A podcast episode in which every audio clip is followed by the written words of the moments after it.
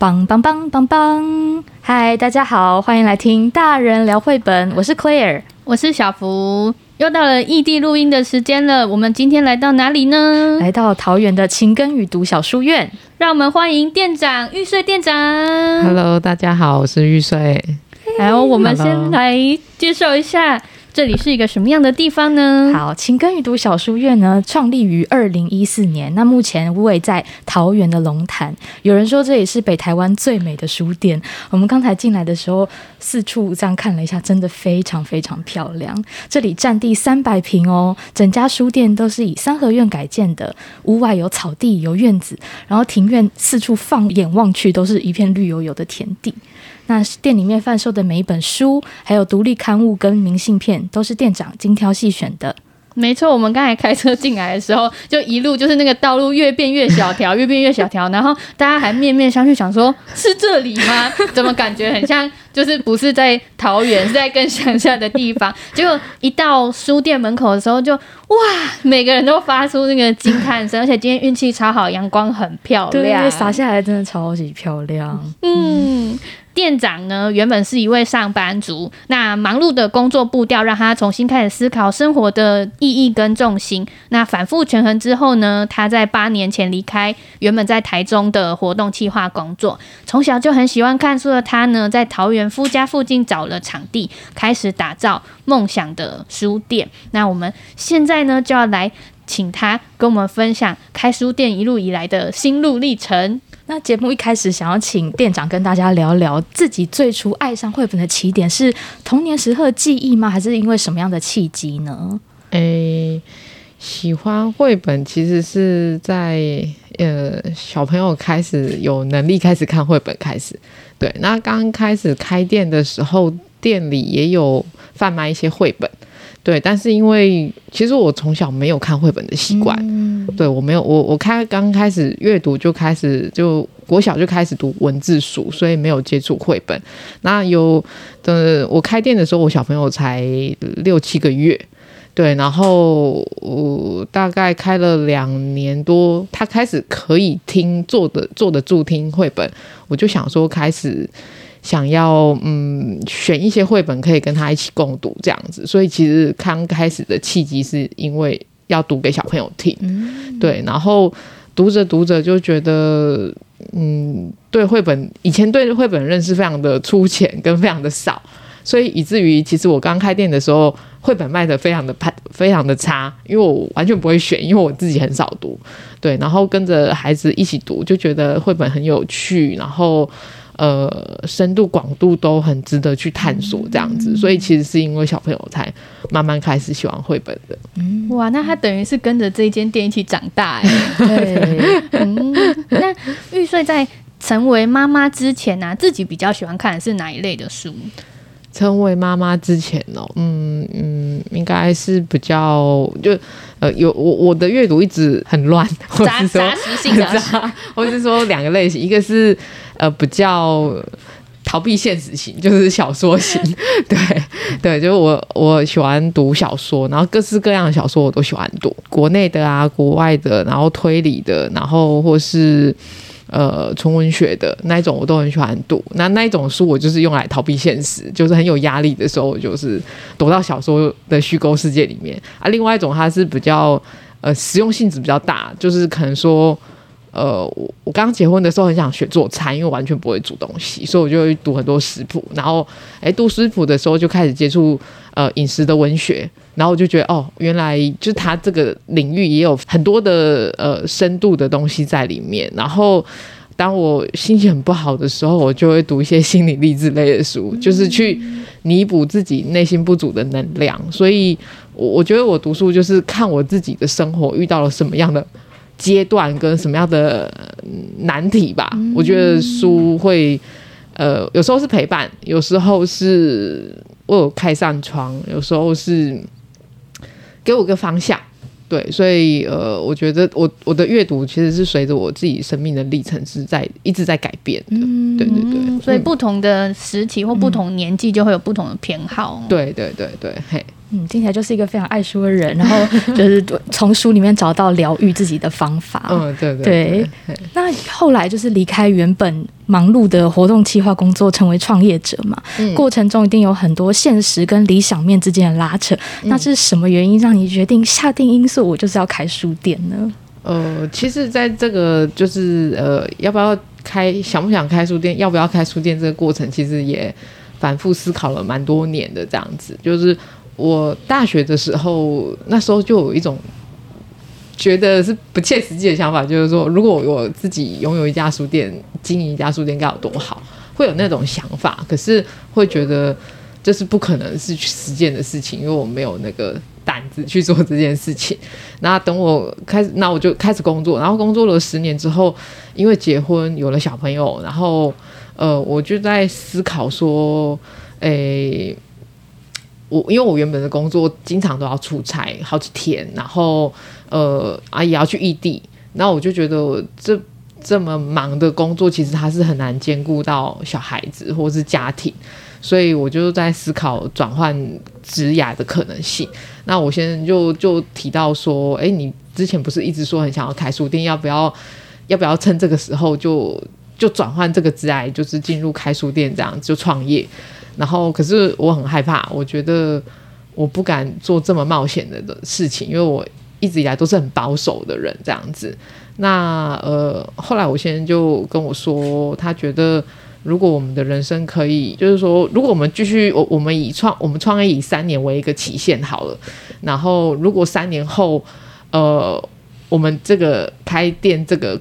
这件事情是做不下去的，我们还可以有机会回到职场，因为我们那时候才三十出头。他是一个停损点，对，然后他说，如果三，那如果我们没有去做这件事情，创业这件事情，那三年后，我我他觉得我应该还是当三年前的我，嗯，没有他觉得改变。这个就是那个成长在职场上其实已经到了一定的瓶颈。对，他他他这样提醒我，就让我想到说，哎，对啊，如果我们给自己三年一个机会。可能我们从此就开创了不同的人生，嗯，因为至少我们有去尝试过，也知道里面的难处或是问题在哪里。然后如果走下去，那我们从此就会会过着一个不一样的生活，这样子，嗯，对，或是也有机会去实践自己想做的事情，对。然后就是在跟我先生这样反复讨论过很多次之后，然后我们就决定要要开书店这样子。嗯，那当然，同时他就是。呃，因为我们对于生活的想法是觉得说，可如果可以生活比较简单，然后一家人可以在一起，我们觉得这样子比较比较好。对，所以也是因为这样的一个对于未来生活的想法，觉得可以透过开书店这件事情去落实，所以这个也是我们开店的一个原因。这样子，对对对，嗯。那你们是不是有进行了一场蜜月环岛旅行？然后那时候拜访了很多的喜欢的店家啊、嗯哦，可以跟我们分享一下吗？结婚之前有去环岛过一次，也是去逛一些书店啊，或是有书的咖啡馆。嗯，然后结婚的蜜月旅行也是对。那但是不完全都是逛书店，有时候去图书馆这样子。呃，印象比较深刻的、哦，嗯，我觉得对我来讲印象比较深刻，大部分就花莲的书店。那时候。因为我很少去花莲，然后那时候我第一次进去时光二手书店，因为我很喜欢逛二手书店，所以时光给我的印象蛮深刻的，就是它里面的氛围会让人家想在那边待久一点，然后它的服务也，它有服务吗？就是就是我我觉得那种对我来讲是很适合的，我不喜欢一直被人家打扰，那他们的。服务人员就是在柜台忙他的事情，然后我觉得喜欢读书的人，他就是他可以在里面悠游自在，他不会被别人推销或是太热情，这种也会对我来讲蛮有压力的。对，所以呃，我很喜欢时光的那种氛围，然后他们也是复合式的经营。然后我记得我在台东的时候。那家店我已经忘记，它也不是书店，它是一家咖啡馆。因为我们要去，我们等着要去另外一家店，所以我们就在那家咖啡馆等等那家店开门。然后我就跟我先生在那时候在那边读书，那个印象一直留在我的脑海里面。就是我觉得，如果可以提供一个很安静的地方，让客人可以安静的阅读，然后喝点东西，那我觉得那个对于把人的节奏放下来，然后嗯，带给人平静是一个很大的帮助。所以，呃，我觉得这些环岛的过程，除了在看就是店铺的书店的经营的一些。状况现实面，你也在体验一种，就是也在思考一种你喜欢什么，那你可以带给读者什么的这种这种经验。那这种经验，我觉得就。很大的帮助了我们未来在开书店到底想要提供给客人什么这样子的一个很重要的种子吧。嗯、对，很像在拼拼图，就是哎、欸，发现这个部分是我喜欢的，然后慢慢拼凑成你们自己理想的蓝图。对对对对对，因为我们我们可以提，我觉得每一家店它可以提供的就是。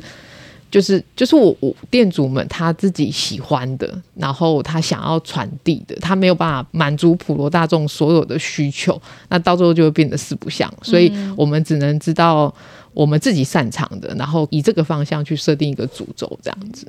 嗯，好，因为契机的关系，所以创立了晴耕雨读小书院嘛。那我之前有在访问影片中看到说，晴耕雨读小书院这个店名的由来是来自于晴天耕作跟雨天读书这句话。嗯、那店长有说希望能够顺应自然的生活节奏，成为身心安顿的地方。那当初选择落脚在桃园的原因是什么呢？对于场所选择有什么样的坚持？嗯。呃，他有几个原因，就是最主要是因为我我先生的老家在这边，然后我刚生小孩子的时候，因为还在上班，所以一呃小孩子是在放在婆家请婆婆照顾，然后我就每个礼拜往返台中跟龙潭这样子。对，等到我请就是辞职回到这边，然后呃小孩子已经在这边待了半年多了，我想说以小朋友为主。对，所以就会觉得说，那那就以桃园为一个基地，是要看是要上班还是开店。对，所以选择桃园是这样的一个原因。那这这个区域，因为在我还没有结婚之前，我有一段时间就是在工作很忙碌的时候，我我我有一段时间有忧郁症。那一段时间我经常来我先生家，因为那时候还是男朋友，就可能来找他这样子。这个地方很乡下，跟我台在台中的家不一样。我台中是在市区。对，所以它附近没有什么自然的环境。那我觉得我来，我那时候来找我先生，可能假日来这边找他玩，然后跟他讲讲话，然后在附近走走，我都觉得很疗愈我自己。然后也开始在这边种一些东西，种种一些菜，然后跟一些花草。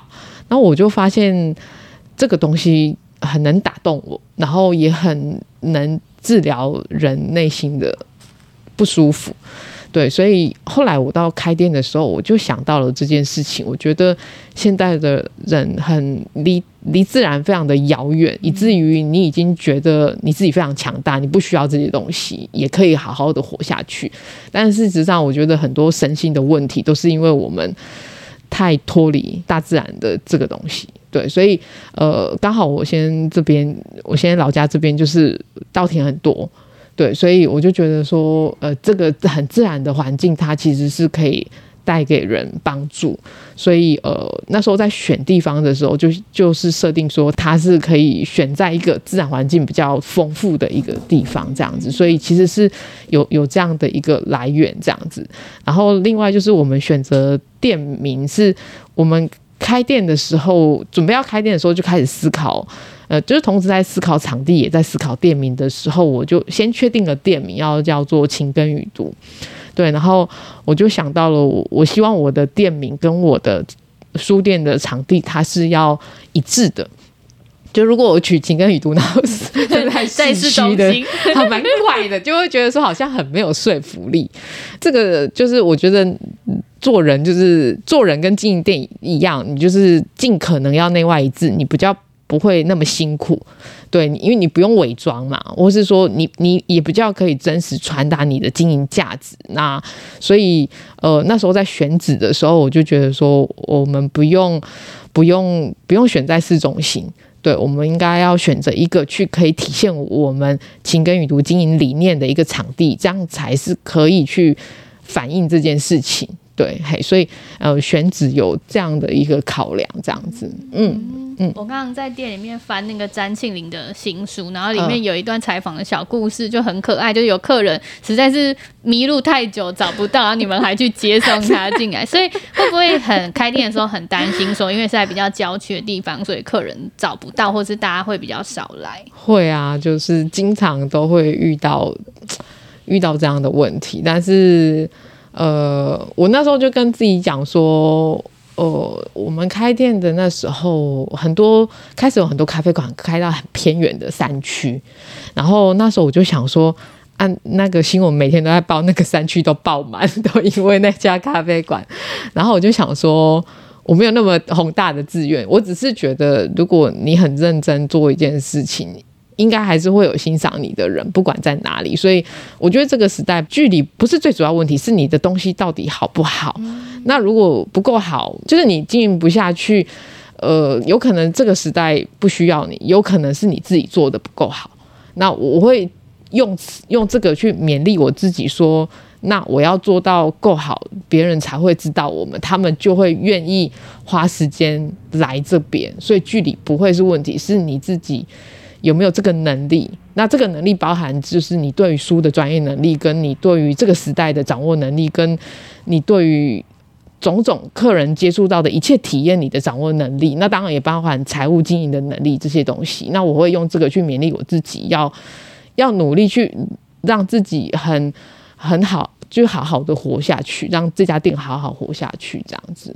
对，然后距离这件事情是，呃，我们开在这个地方，我们就会有这样的认知，这样。所以，呃，就是尽可能去跟客人暴露，或是我们网络上把交通的资讯写的比较详细，这样子，用这样的方式去去弥补，这样。我觉得它也是一个筛选机制，就是你吸引到的是真心想要过来的人。对，也也是啊，对，因为我们这个。我们书店一直以来通常都不是过路客会来的，他一定是特地来的。那我觉得这个就像你讲的，他他他他是就第一层的过滤，他不会有过路客的问题。所以当你特地来，代表你应该有第一层的考虑或是认识，你就。对这个书店会有有有一些基本的想法，这样子，对对对。刚刚就是店长也有提到说，就是吸取了在旅行中参访那些不同的有书的空间的精华之后呢，就是呃，你可以呈现你自。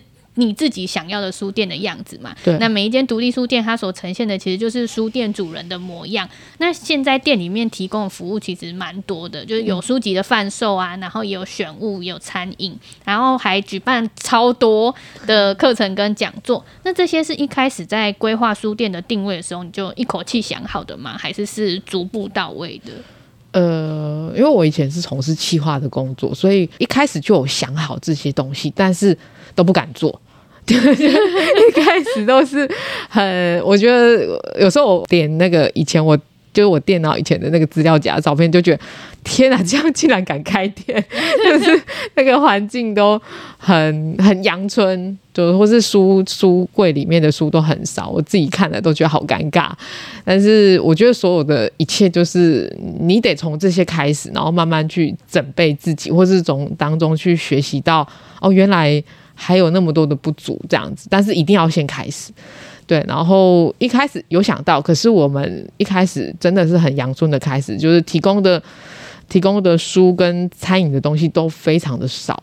随着经营的时间过去，呃呃，书就慢慢完整了。不管是我们收二手书的来源也慢慢充足了，然后新书的来源也慢慢比较完整了。所以呃，在书的部分就是比较。稳定。那餐饮的部分就是慢慢逐步逐年，就是客人会给我们建议，但是给我们建议，我们也没办法马上做，因为毕竟我们不是餐饮背景的，所以就是跟朋友学习，然后呃再看看自己的时间能力上是不是可以在每每天的运作上再加一些餐饮，让客人可以停留的时间长一点，然后满足客人的需求，让他在书店的体验更完整，更愿意经常来这样子，所以是一步一步。一步一步学习的这样子，然后我觉得是观察客人的需求，跟我想不想满足客人，或是跨有没有办法跨越？就像提供轻食啊、咸派这些东西，其实是我一直以来很难跨越的一个点。那直到我们两三年前搬来新的地方，我们才正式提供比较有有有有咸食这样的东西。这样，不然以前我们在旧店在经营这个六七年的过程当中，一直以来都是只有提供 bagel 饼干跟咖啡茶饮这样子。那我以前一直觉得我我不想要跨入餐饮这个东西，因为。我一直想说我，我其实是我只想要经营书店，想要比较单纯。可是我以前我觉得我会就是比较没有办法站在客人的角度上去思考，说，呃，客人很需要这些东西，那他需要是因为他喜欢，他想要留下来。然后我以前我只站在我自己立场说，我不想要，我不想那么麻烦，我不想那么累，我不想，我不想要让客人觉得他只是来我们这边吃东西。对，我觉得有时候我我后来就是经过一个经营的一个思考的改变，然后我觉得我我如果尽可能的站在客人的角度的话，不是一个妥协，我觉得那只是一种选择。如果你把它讲到妥协，你就会觉得很委屈。那如果你想说，我只是选择让客人舒服一点，然后让经营顺利一点，那这样就可以。对，就那个坎就过去了，这样子。对，所以呃，餐饮的学习也是我们一路上我觉得学习很多的地方，这样子。然后在活动上面，就是我们开店了一年多，我们几乎都没有办活动，因为呃，我我很我其实很怕没有人，就我如果请了讲师，然后之后小猫两三只，我会觉得很很尴尬，我不知道跟。跟主讲者怎么交代这样子，我会觉得压力很大。啊，经营好不好，你自己知道就好嘛，所以你不用跟别人交代。可是如果请讲师来，让他没有没有读者，我觉得很不好意思。所以我考虑了好久，然后大概一年多之后，我们才开始慢慢办讲座这样子。慢慢的就有一些客人，我们就发现说，哦，原来。其实，如果你讲座设定得宜、宣传得宜，还是这边还是有很多潜在的读者，只是因为没有这样的活动的办理，所以这些读者没有被挖掘出来，或是没有被培养出来。他不知道参加这样的一个文学的活动，或是书店的活动，其实是很有趣的。对，然后也可以借由活动去认识。我们有很多客人，他是因为这个活动而来，然后他就因此而认识了书店。对，所以它是有互相加成的作用。那后来理解到这个东西的时候，我们我就内心就比较不会排斥办活动这样子。对对对，嘿，所以很多东西就是慢慢学习。不过办活动这件事情，它很劳民伤财的这样子，蛮耗费心力的。就就是它很耗损我们我们内在的能量。所以，呃，我我有一段时间，就是刚书店初期，可能前呃前面三四年的时候，我活动办得非常的多，因为那时候我有个目标，我想要透过办活动让让大家更认识我们，对。然后，可是过了那段时间，我突然觉得好累哦，我就有有一段时间，我就又把活动量降低，因为我觉得我需要休息，让自己。因为每次办活动的时候，客人都很多，嗯、然后你的内在的那种激荡也很多，因为可能读者呃读者给你回馈很多，然后讲者也讲了很多，其实你你内心是很很满，可是也很乱的，对，然后然后你又要面临日常的经营，你其实心里是静不下来的，对，因为你永远都在追赶很多事情。对，所以呃，我就会又会把活动就停下来，然后呃，到我们现在已经第九年了，我觉得呃，办活动对我来讲，我就慢慢把它调整，就是我会尽可能去调整到一个平衡的状态，不要太委屈自己，也不要让自己呃停顿太久。那我觉得我一直在寻求这种，不管是经营或是活动，或是各个面向的平衡，我觉得这样比较可以走得长久。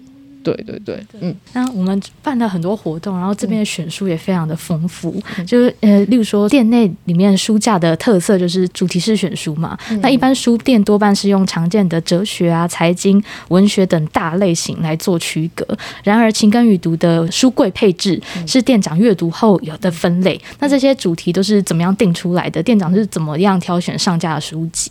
嗯，我们店内有两个新书区嘛，一进来那一区的。呃，新书平台它是属于比较生活类跟呃议题类的选书这样子，还有自然类的选书。那呃刚进来这一桌的选书，就是选择我自己呃很有兴趣的，或是我想要传递给呃现现代人的一些比较忽略的价值。就例如说，我们最近比较多心灵类的选书，因为我觉得疫情过后大家压力都很大，那很多时候你没有一个出口，所以我觉得。这个部分也是我近年来很关注的主题，所以我就会选很多呃自然呃那个心灵类的选书，然后还有一些植物跟自然相关的选书这样子。那把这个放在一进来的第一个新书平台，是因为我想要透过比较软性的方式，让大家去不会对书店有畏惧。对，然后在隔壁间的新书的平台，就是属于文学的选书，就是各类型的，呃，各国的、台湾的，然后欧美的、韩国的、日本的各类型的文学的选书这样子。对，那呃，这些选书我觉得都是呃，我们会去仔细看作者、出版社、书系，然后或是译者，透过这些东西去选书。那当然就是我自己比较有兴趣，像我。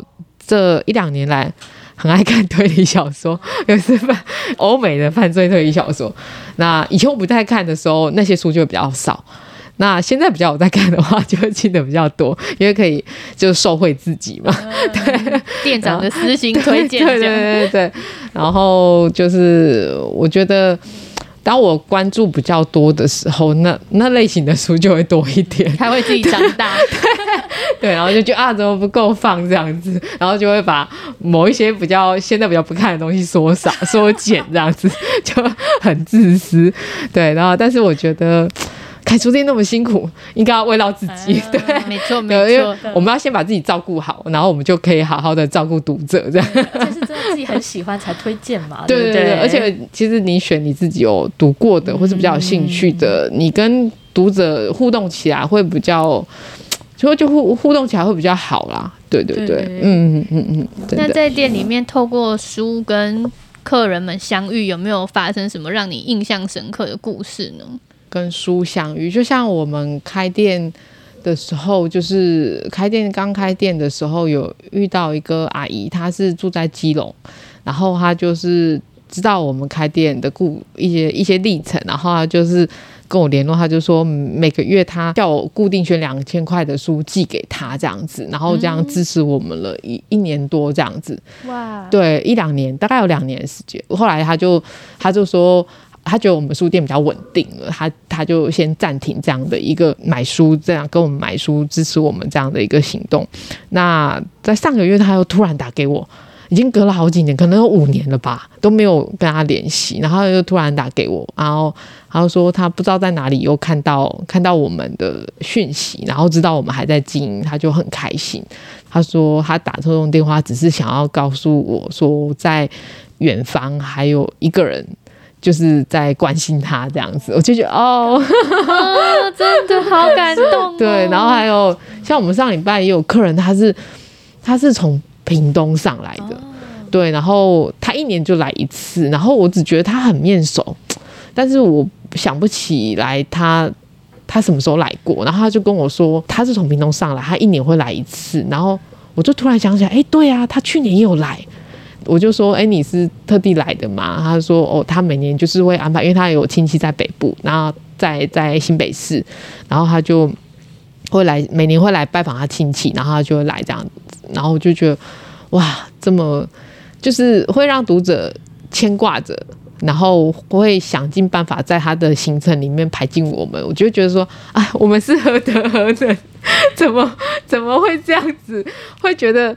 那时候会想到啊，我自己还有哪里做的不够好，真的真的不能不能让读者失望，觉得很很很感谢这些读者，他们会记挂着我们，我觉得是很开心。那有这些很久没见的读者、客人，然后也有那种他经常都来的，每个礼拜都来，然后会跟我们说：“哦，你知道吗？你们礼拜一、二公休，我们都不知道去哪。”会有，然后逼很紧哎，对，就逼很紧。哦，那我休息一下可以吗？对，也有这样的客人，然后你会觉得很温暖。就是有时候，有时候，有时候生意不好的时候，不是因为你没有赚钱，生生意不好，呃，心情不好，不是因为没有赚钱，是因为没有机会可以跟你喜欢的客人或是喜欢的同好互动。我觉得是你内心会觉得很寂寞。那如果像那像像假设某一天我们有很多熟客来，一下我们跟那个熟客聊聊书的事情，一下我们跟那个熟客聊哪个客人的事情，然后聊书聊聊我们有共同的事，你就会觉得那天过得很充实，因为有好多跟我们有共同兴趣的人都在这个场域里面交汇，然后交流，你会觉得很幸福，对，心被填满的感觉，对对对对对对对对，然后。他们在你你创造的一个空间里面，可以很自在的伸展他们的心灵，可以有机会跟他的朋友跟我们互动，然后也有也可以自己躲在自己的角落，呃，思考。那我我觉得这是一个很自在、很自由的空间。然后我我我很开心，他们可以在我创造的空间获得这些，因为我曾经也是经常被这样的空间给疗愈。对，然后我就觉得。那那我也有能力可以给他们这些，我觉得你自我的能力也被肯定，然后你你心灵上觉得那种自我实践也也会被肯定，我觉得是一件很幸福的事情。对对对对，整个成就感跟那个自我满足已经很满，对对对对对对，嗯。除了刚刚提到那些文学啊、植物类的书，店里面也有，就是很多绘本嘛，就是因为有了小孩之后，就开 也是打开了看绘本的眼睛，这样子。那你觉得相较于其他的那些作品呢，绘本带给你什么不一样的体验或感受吗？说真的，我还没看绘本之前，真的也是小看了绘本，这样、嗯、会觉得绘本真的是小朋友看的。就我以前真的都没有这样的经验。那跟着孩子看的时候。就会发现说，原来有这么多大人值得被教训，然后 就是被打醒，想说，哎呀，原来绘本可以教我那么多东西哟，然后让我思考到很多文字书，嗯，文字书它可能必须要花好几万的字，它才能告诉你，翻到最后你合起来才想到，哦，原来他要告诉我这件事。可是绘本很厉害是，竟然在三十二页里面，竟然就可以讲完一个东西。我觉得非常的强大，这样子。那呃，还有我觉得图给人人带来的那种嗯渲染力不不亚于文字。那我一直记得呃林真美老师在书上里面有提过，因为我开始看绘本的时候就觉得啊这个东西我好想去探究它里面的深度，所以我就去读了真美老师的蛮多的书，然后它里面。提到一个让我印象很深刻的一个一个说法，就是他他觉得就是图文是一首歌，然后图文是合奏，就是这个观念我我一直记在脑海里面，所以一直提醒我说，因为我们一直从从小到大都是接触文字，所以真的都会先看文字，会以为它才是主体。对对对对，然后这个东西会一直让我提醒我说，我呃图这个东西是很重要的，然后会。会去平衡自己在看呃看看绘本当中的一个很重要的一个点，这样子。对，你有什么最喜欢的书可以跟大家分享吗？呃，我觉呃我看很多的绘本，其实有有时候都是跟着小朋友看的。然后呃像呃妈妈买绿豆这本是算是很早以前我跟我女儿一起看的。我很喜欢那种很有台湾特色或是在地特色的书，我觉得那是就是会勾起自己的一些小时候的一些回忆。对，那虽然我小时候没有跟我妈妈一起去买绿豆，但是我觉得他那那个很很传统的场景都会很疗愈我们自己，不管是不不是疗愈小孩子，是真的觉得这些图面的呈现都好美。你看以前的以前的这些呃食粮，他们都是用盒子装的。木盒装，不是用装在塑胶袋里面。嗯、我觉得，就光是这样的一个画面的呈现，你就会觉得以前的日子好美哦。对 对，然后呃呃，还有像这个古丽跟古拉，这个是我我第一次有感觉到哦，绘本它原来是有节奏的。因为以前在看真美老师写的那些关于儿童文学的东西，我我我我其实不能理解，因为。我那时候我读的绘本非常的少，所以他跟我说有节奏、有韵律，我都不知道他在讲什么。对，要看到实体你才可以共鸣。对，你得接触到很多绘本之后，你才可以理解他在讲什么。所以，然后这本是，呃，我我跟我女儿一起念哦，古丽跟古拉，然后他就一直一直去去有那个节奏，我就想说。哇，好好玩！然后有一段时间，我就会一直跟我女儿一起唱这首歌。然后那个节奏、那个韵律，其实我相信每一家可能都不一样，因为可能就是妈妈念的节奏，妈妈念的韵律，然后，然后那个东西只有你跟你小孩子，你只要一念出来，他就知道你在讲那个。那个是你连先生他都不知道我们在干嘛的，是你们专属的歌。对，然后我就会觉得说，嗯，他是我的。就是这是我们的那种 亲子间的小默契，对对对对，那个是别人没有，就是你没有跟我们一起共读，这是、嗯、这是你没有，这是我们才有这样，很骄傲这样。然后这一本是有一天，哦、然后对，真的就是我每次看这本书，我都觉得好感动哦。然后我很喜欢这个。这个作者彼得呃，文是这个艾艾艾利森麦基，可是他的作品好像比较少。嗯，然后这个画图的人是彼得雷诺兹，我很喜欢他的作品。他最知名的作品是一个点那一本作品，嘿、嗯，嘿，对对对对对。然后这一本是他画，我很喜欢他的画风，他的线条很简单，可是他就是。可以传达出很细腻的东西，这样子，所以这本在讲这个这个妈妈是从小朋友，从一个小女孩，然后慢慢长大，然后到有一天她有她自己的小孩，然后她想象着有一天她也会垂垂老矣，然后有一天她女儿会看着她的照片，就是我我每次只要看到这个，我就就觉得我要哭。了，那这些都像我觉得很多很嗯，就是这些，我觉得小朋友看他可能。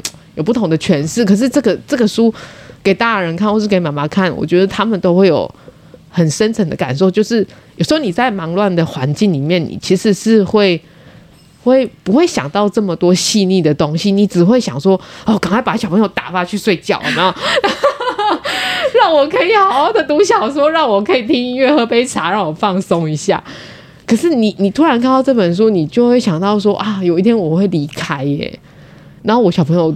他有没有坚强的心智跟足够的爱，可以让他好好的自己好好的活下去？你会想到这些事情，你会觉得啊，我我忘记我应该今天要好好爱他，我今天都要好凶哦，因为我经常就是脾气比较比较急，我就是会很爱念小孩，然后念完就是自己就在那边后悔的要死这样。然后有时候看到这就啊，我要反省我自己，我不能这样子，我有一天我会离开耶。然后我我女儿一定会，是不是会很伤心？我不能留这些妈妈很凶的这种印象在脑海里。对，所以我就看这种绘本都会让自己可以沉淀下来，去想想我们到底要给孩子什么，或是我们要留在这世上什么。对，然后。这一本呃，《完美小孩》，我觉得它也是让我印象非常深刻的一本书。就是呃，这个图，这个画图的人是马修·莫德，我很喜，我也很喜欢他的作品。他有很多作品也都 很有很有哲思。哎，你没有看过这个作品吗？这一本我还没有看过。他在讲什么故事？他他是在讲说不存在的一个世界，就是大家可以去超市买孩子哦。对，然后就是有一天，一对夫妻去超市买孩子。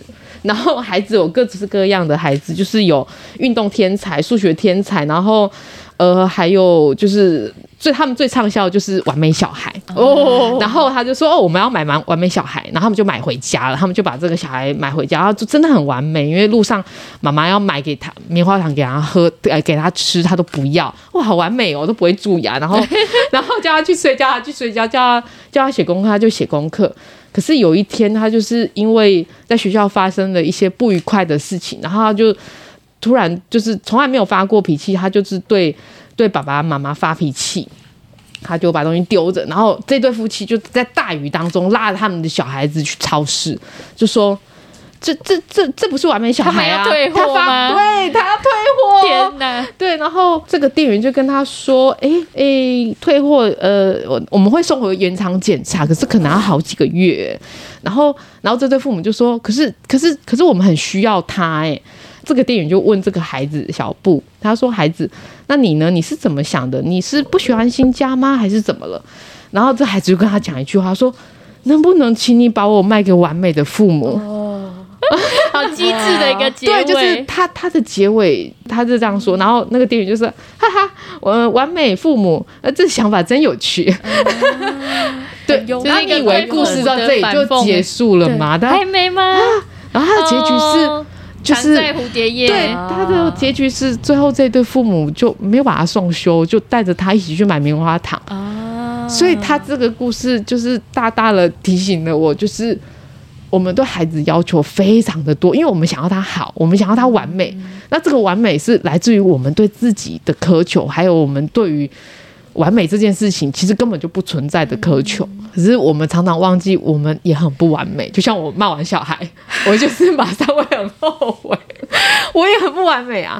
可是我怎么要求我小孩子那么多？要求他功课要好，要求他要呃呃呃行为端庄，要求他怎么样？就是这本书带给我很大的震撼跟提醒，然后他又用很讽刺、很有趣的。的的方的故事的形态去呈现，我觉得他好厉害，他怎么会想到这件事情？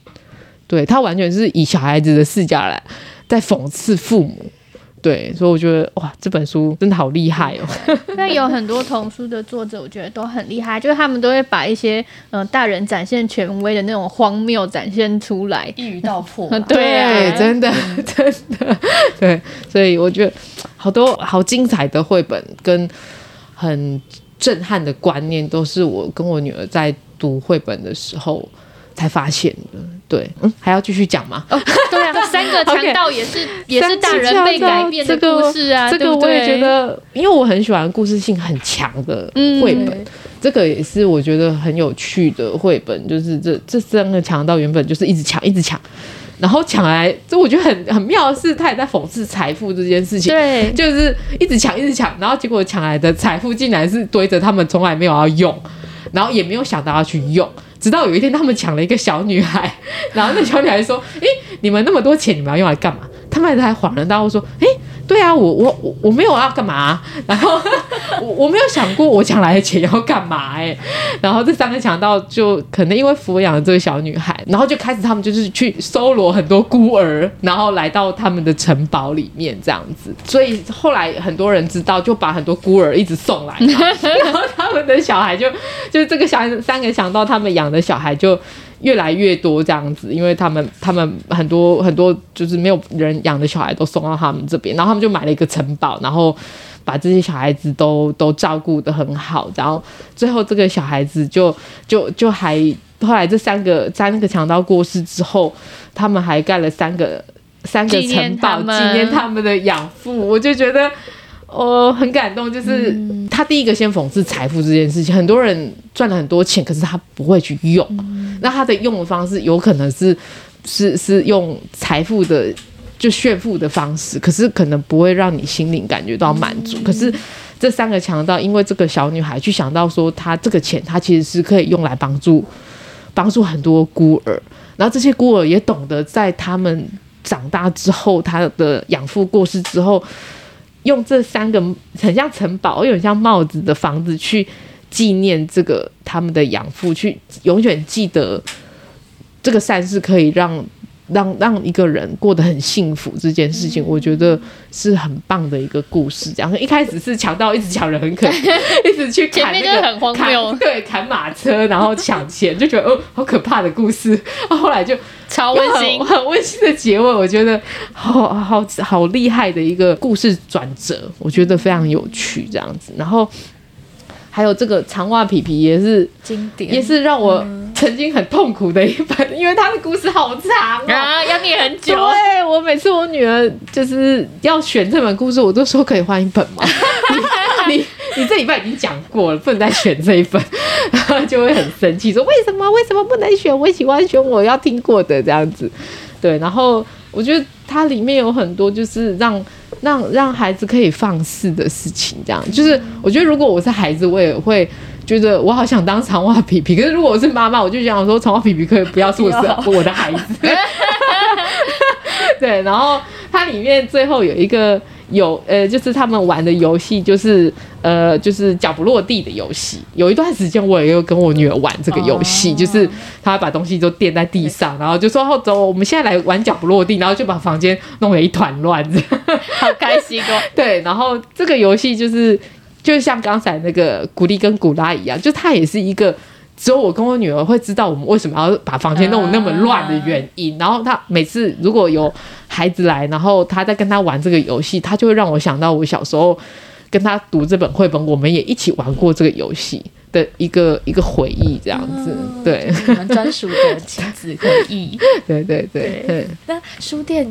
里面也会不定期举办书籍活动和读书会。目前有过哪些跟绘本相关的活动呢？呃，因为我们最招牌的活动应该是就是绘本分享会这样的一个活动。嗯、那它早期其实是呃，从有一个活动就是跟孩子说故事，一开始就是跟刘亚飞老师合作。嗯、那他他其实亚飞老师他是最早他是我们书店的客人。然后有一段时间，他经常跟他先生孩子来书店，因此就呃认识了。然后他有一次，他就递了他的名片给我，因为他那时候才刚开始起步，在做一些英英文绘本的说故事的活动。然后后来开始起心动念，觉得说，哎，除了文学，就是一般的文学之外的新书的发表会，我也想。呃，办一些绘本的活动，让我孩子那时候还没有上幼稚园，他可以来店里参加活动，然后一方面也可以加会或是扩展店里面的其他客群这样子，所以就跟他联系。然后一开始他就是呃每个月举办一场跟孩子讲故事的活动，然后讲完故事他会带他们做一些手作，然后做了大概快一年，我就觉得说，呃这样的活动他还是比较属于呃火花式的，就是说对孩子来讲，他只是。好像来玩的，嗯、对。然后我我觉得，因为我带着我女儿在共读的过程，我觉得妈妈才就是说，每天跟她讲绘本的这个人才是最关键的 key、嗯、key man。如果他可以每天跟她讲，一定比他每个月才带她来一次有效啊！擒贼先擒王，对，我们要为了长久的对吗？长久的那个发展，我们要培养我们下一代的读者，这样。所以我觉得我们应该要针对。父母就是说，你你你有权，你有办法去买这个绘本，有办法读这个绘本给孩子听的人，他才是关键。对，因为选择权都在大人身上。对对对 对，真的。如果我们让他真心喜欢绘本，他就会买，买他一定会讲给小孩子听。不然，如果只有自己读，太可惜了嘛。妈妈都会想要分享给孩子听，所以，哎，我就觉得，我就跟老师讨论说，我我觉得可以转换形式。那老师他也有这种想法，所以我们就开始慢慢转型。转型成 for 大人去解析不同的作者、不同的画风，然后呃，根据每个月新出版的作品，他有他的观点去挑选一些他觉得比较好的。对，那但是呃，虽然是面向大人的绘本，但是也也也经常会看到妈妈会带小朋友来，所以我们也偶尔会看到有一些小朋友从很幼稚园，然后到妈妈已经没有带他来了，因为他已经上国小，他已经不会跟妈妈一起来这样子，那种就是成长的过程这样子。嗯，那来参加这个分享会的都是什么样的客人呢？呃，其实因为我们我们选在是选在平常日，礼拜三、礼拜四或是礼拜四的早上，所以其实来的大部分都是妈妈居多。那也有一些是自由工作者，那也有一些是奶奶，就是他们已经就小孩子已经长大了，可是他们呃自己还是很喜欢赌。那有时候继续赌是为了自己，有时候也是为了孙子。对，去吸收这些东西，或是去重温他觉得当妈妈很美好的那个时候。然后也有一些单纯就是他是就对绘本有兴趣的人这样子。对，然后偶尔会看到一些爷爷 陪着奶奶来，哦、或者是太呃先生陪着太太来怀孕的，嗯、嘿，他们可能想要为未来的孩子做一些准备，就也有这样的的的客人这样子。那他们会因为听了讲座而买那些书吗？大家比较容易会因为哪一类型的故事被打动？嗯、呃，买书会在讲座过程当中，你你感受到大家回响比较大的，他的销售状况就比较好。对，但是我觉得买书是很平均的，因为我们的客人他会有那种为孩子来的，在学龄中的孩子，所以呃。他就会发现，我我们就会发现说。因为我们大概久了，我们就知道说，哎，他是有孩子的，他是没有，他是为了自己而读的那一种。那为了孩子，他们就会买一些他们这个年龄层需要的，可以跟他产生连结的绘本。那有一些他是为自己读的，他就会找，他就会买那些比较可以触动到，或是说我们说比较触动到大人的那一种绘本。我觉得，对，所以大家我觉得买书的需求都不一样。对，嗯。那亚飞老师分享的常常有是你也是没看过，结果听了之后就觉得哇，怎么这么棒的书吗？呃，也有，然后也更多是那一种，就是我读过了，可是我读了，当时候没有太多的想法。嗯、其实老实说，有时候也是因为工作，你必须要宣传，你要想办法先吸收进去。然后你才有办法写出一些什么东西。说真的，那个过程是很压缩的，你没有你你你你没有心情好好品尝这些事情。嗯、那等到呃，通常我们在举办绘本的时候，就是客人来，然后就坐，然后饮料大家都点的差不多，我们都都提供给客人之后，我就会想尽办法排除一些万难坐下来这样子，除非自己。对，除非真的没有办法，不然我通常我会坐下来听。嗯、那听主要是我也是。允许自己放松一下，就是让我自己休息一下。啊，一方面是我觉得我要时时刻刻跟亚飞老师有一些，就是我我得知道他在讲什么，我我喜欢听他在讲什么。然后再就是因为他的形态就是他就是会呃慢慢的把故事先带过一次，讲过一次，嗯，就像讲给孩子听这样，然后再开始解解说这个从他的观点解说这些绘本。当我每次在听他讲绘本的时候，我就说，诶。奇怪，我怎么当时候自己在读的时候都没有这种感受？为什么？同一本书吗？对，我觉得听人家讲故事是一件很幸福的事情。对，因为真的跟自己读怎么会不一样？我也不懂为什么。哎，就像我有时候读给我女儿听的时候，她都会一种很陶醉的表情说：“啊，好好听哦！” 我想说，有这么夸张吗？对，也太捧场了吧。然后，可是等到你自己。呃，可以，嗯，什么事都不用做，坐在那边，只要听人家讲故事，你就会觉得有一种被照顾的感觉。那当你心里比较舒缓的时候，我觉得就就可能就你真的还有办法容纳那个那个情感的流动，容纳故事进来到你心里。而且亚飞老师讲话跟我不一样，我讲话真的速度比较快，亚飞老师讲话比较慢。我觉得他是一个就是可以比较平静的人，所以他他在讲绘本有他自己的魅力。所以我们其实有很多客人是追随他很多年，就是从我们刚开始举办绘本一直到现在，都会因为他要办活动而来。对对，我们有很多这样的客人。然后我觉得我自己在听他讲绘本的时候也受益很多，然后也也受益这个活动很多，因为有时候就是。在经营很忙碌的时候，其实你真的没有办法涉猎到那么多。那有着他的观点，你会去加成你的观点。我觉得这个是我自己收获也很大的地方。这样子，嗯，那分享会进行了这么多年，它的形式或是内容有什么样的转变吗？呃呃，绘本分享会呃的形式倒没有。倒没有呃很大的转变，因为近年的绘本实在是非常的多，所以其实它的形式虽然没有改变，可是每个月的绘本都不一样，所以你会觉得每次来都是新的重叠。嗯、那我们在跟亚飞老师这几年，呃，我觉得有一个转变是我们开始有在思考说，呃，除了绘本之外，我们还可以谈些什么？因为有很多我们来的读者，他。不是只有读绘本，就像亚飞老师跟我，我们也不是只有读绘本，所以我们这几年就有一个新的系列，叫做“书与生活”系列。那从呃去年的话，就是规划一本书，叫做《清洁：照顾人与空间的需求》。它不是绘本，它就是文字书，然后再谈清洁这个非常古老、非常对，但是它不是只有做家事这么简单，就是那个清洁这件事情，它。把它谈到非常的深入，非常的灵性，那是亚飞老师他觉得很有收获的一本书，然后我也很有兴趣，所以我们每年会讨论一下，说，诶，我们今年我们都很喜欢的书，很想要带给读者什么样的一个主题，这样子。所以去年是以清洁，然后今年我们谈了另外两本书，一本是西藏生死书，一本是。达赖喇嘛发跟那个大主教的那个最后一次相遇，我们只谈喜悦。他最近有电电影上市，这样子，我们谈这两本书。对，然后明年我们呃，就应该说今年我们也规划好了有两本书要谈。那这个就是从原本只有是绘本这样的一个领域，再去延伸出来的一个新形态的活动，这样子。嗯，我觉得很棒哎，就是跟大家的生命还有生活是紧密的连接的。嗯嗯嗯嗯，对，因为我们有一个，我跟老师有一个共同的观念，就是呃，阅读它可以加惠生活，生活也可以再回馈到阅读。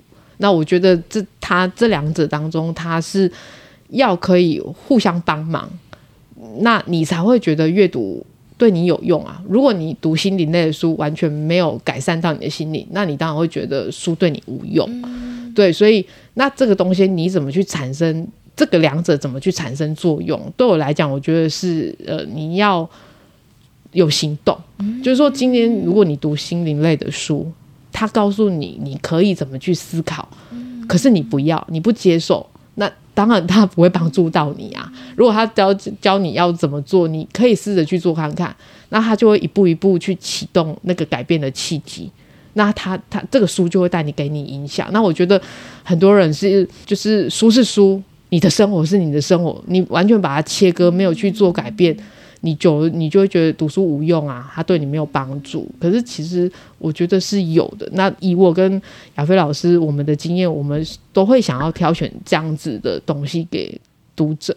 对，嗯。那店长平常也会把自己的所思所感啊放在脸书的粉丝专业嘛？是是。那这些贴文主要是分享生活趣事和理念啊，最近看了哪一些书，或者是活动的资讯。那能不能请分享一下？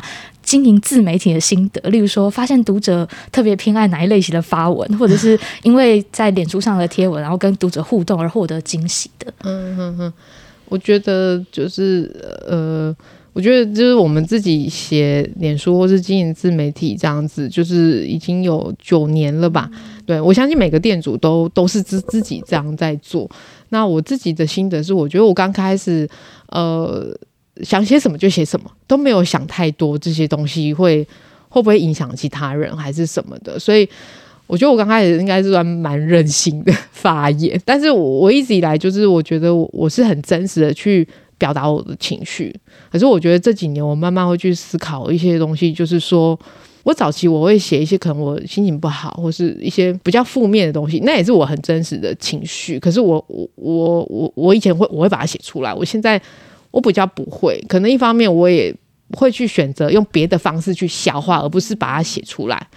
对，那我会选择这样，是因为我觉得相信文字的人，你会知道这些东西它会影响他人的。对，那如果我希望我的书店是带给读者，或是带给客人快乐，或是呃嗯。有阳光的，有有有未来性的，或是说一个可以去努力的目标，那我我应该不要写太多这种让读者会觉得很低落的东西。那那些低落，我会想办法。可能像我最近就，哎、我会去做面包，我会去煮东西，我会去做菜，会去种，会去整理庭院。我透过这些东西去把它消化掉，然后我消化之后，我会有新的想法，我再把这些好的东西传递给大家。对，所以我我觉得我这几年的改变。是是这样，因为其实我有很多次发文，就是写东西，我觉得我只是抒发我的情感，可是带来了很多负面的负负面的东西。就例如说我写的东西伤了人，有很多次这样的经验之后，我才发现你不能只考虑到你自己，你你得去关注很多人的感受。那如果这些感受是负面的，那我宁宁可不要把这些东西带给人家，那我我自己要去想办法去消化它，去转移它。那我我想要带给客人的是，你想要这些书店是觉得很快乐，然后这些书店会你会想来，那我就不想要把这些负面的东西给给读者。这也是我觉得经营这几几年来的的一些，我觉得我比较明显的转变了。然后还有我觉得客人很喜欢很幽默的东西，很很自嘲的东西，很有趣的东西，或是呃就是很绯闻的东西。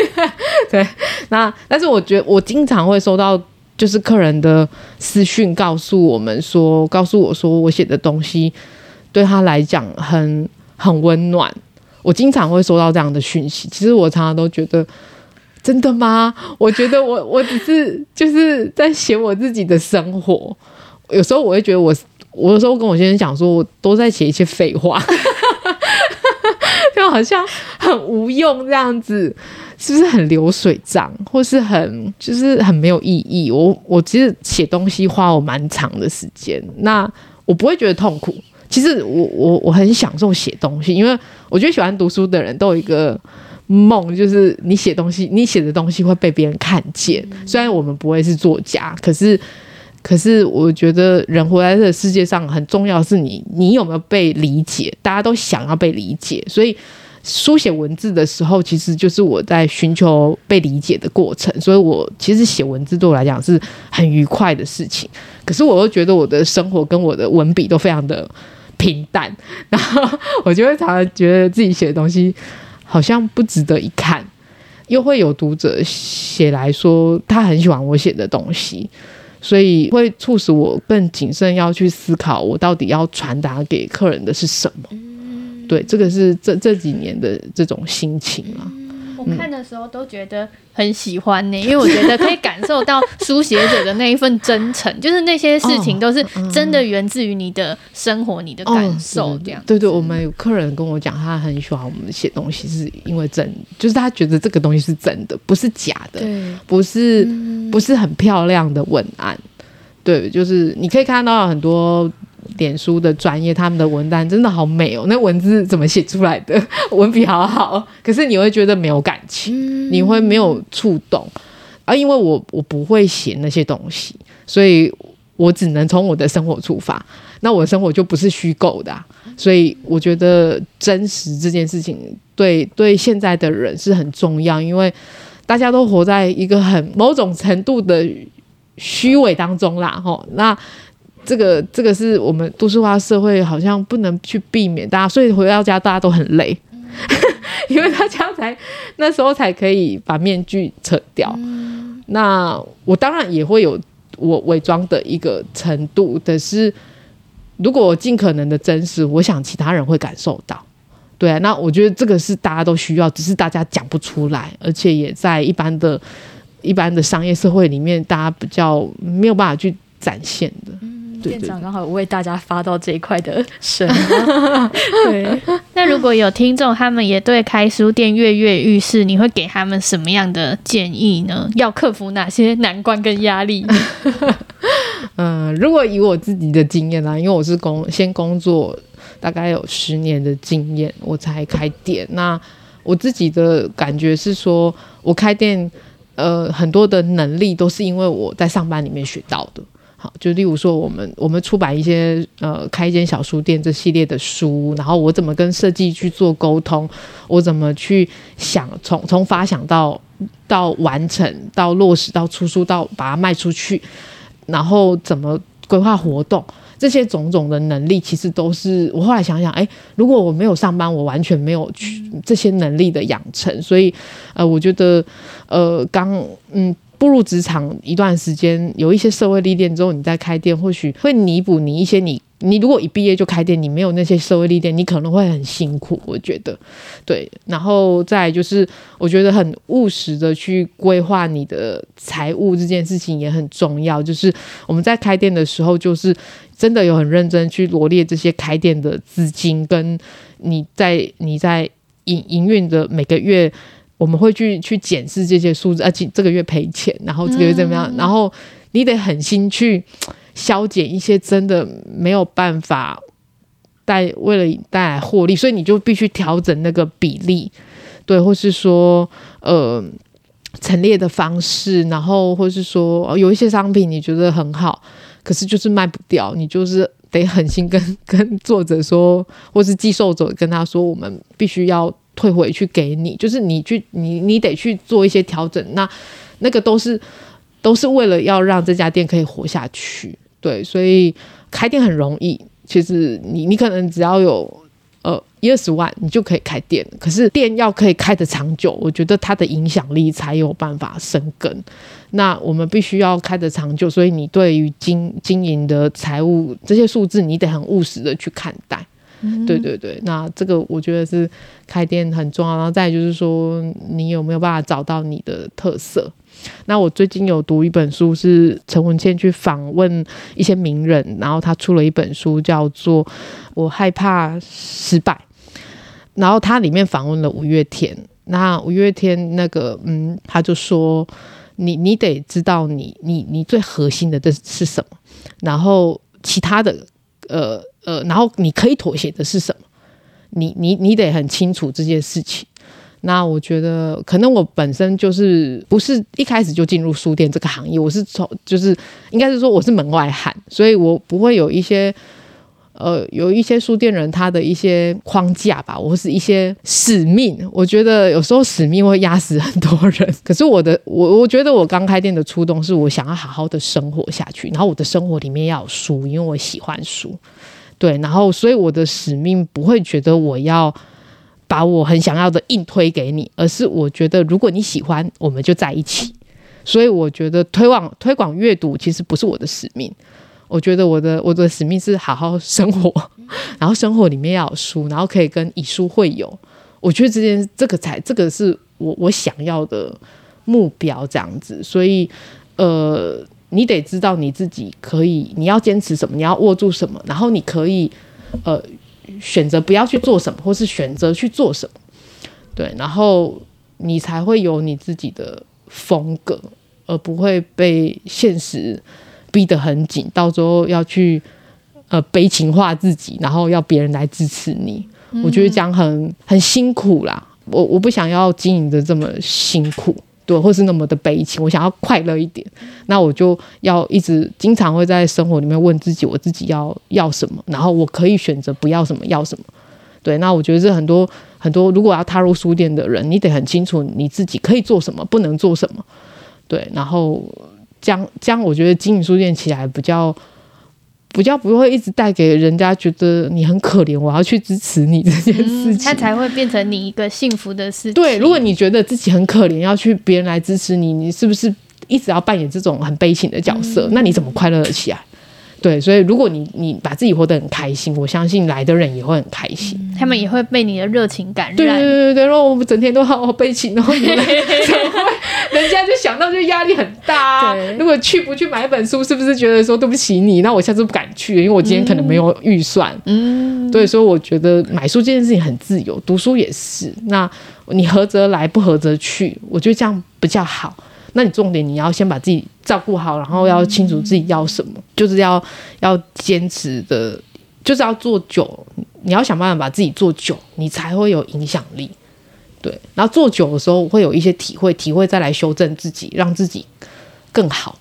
嗯、我觉得这样很很有意思啊，很核心价值。对对对对对，很像完美的扣合到就是书店粉砖上面的一段话，就是。用心工作，好好生活，用自己的步调实践心中的美好生活。对呀、啊，就也是我们这一集节目的一个完美的 ending。对，谢谢谢谢。我觉得收获好多哦，希望就是在听这个节目的人也是这样想。好像没有讲太多绘本的事情，没有关系啦，大家也是有很多就是想要知道书店的一些经营的。甘苦谈啊，或是怎么跟把阅读跟生活结合啊？对，没错。那我们今天非常感谢店长，谢谢两位，谢谢谢谢你们来那么远。那如果大家有想要来桃园龙潭造访这间书店呢，可以到晴耕雨读小书院的粉砖看相关的资讯。那所有的营业的地点啊，还有时间都可以在上面看。那活动也都是在粉砖上面会公告。是是是是是。对，那你如果有想要什么回馈，都可以私讯给店长哦。对，我都会看哦，对，可以跟是我回的。聊天。对，好，那我们节目就到这里啦，大家拜拜，拜拜，拜拜。